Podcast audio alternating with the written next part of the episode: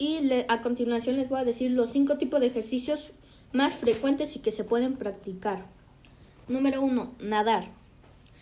¿Para qué sirve nadar? Nadar es uno de los ejercicios más completos porque ayuda al soporte del cuerpo y elimina tensiones de las articulaciones doloridas para poder movernos con ellas de forma más fluida. El siguiente es Tai Chi. Para los que no sepan qué es Tai Chi, este es un arte marcial chino, combina movimiento y relajación. Es bueno para el cuerpo y la mente. El entrenamiento de fuerza, pesas, mancuerdas y todo eso. El caminar y según una encuesta realizada por breakcancer.org, de octubre a noviembre de 2011, muchas de nuestras visitantes caminan para hacer ejercicio. El 82% de las encuestadas, otras de las principales elecciones fueron el levantamiento de pesas del 35%, andar en bicicleta 29%, yoga 28% y correr 23%. Y el ejercicio de fuerza.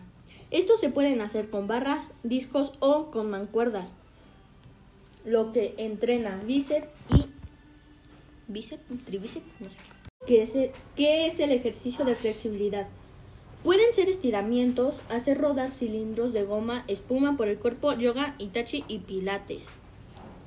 Esto te hace ser más flexible, lo que te ayuda a tener una vida saludable. ¿Qué es el ejercicio aeróbico? El ejercicio aeróbico es una frecuencia cardíaca que trabajan los músculos y te hacen respirar más rápidamente y con más fuerza.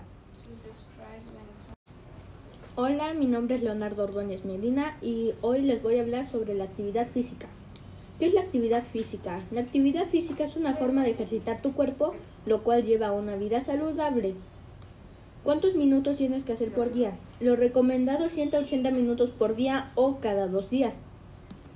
Si quieres ser más saludable aún, tienes que comprar superfoods. ¿Qué son los superfoods?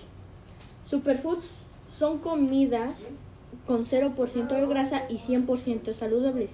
Existen tres tipos de ejercicio, el ejercicio aeróbico, el ejercicio de flexibilidad y ejercicios de fuerza y resistencia.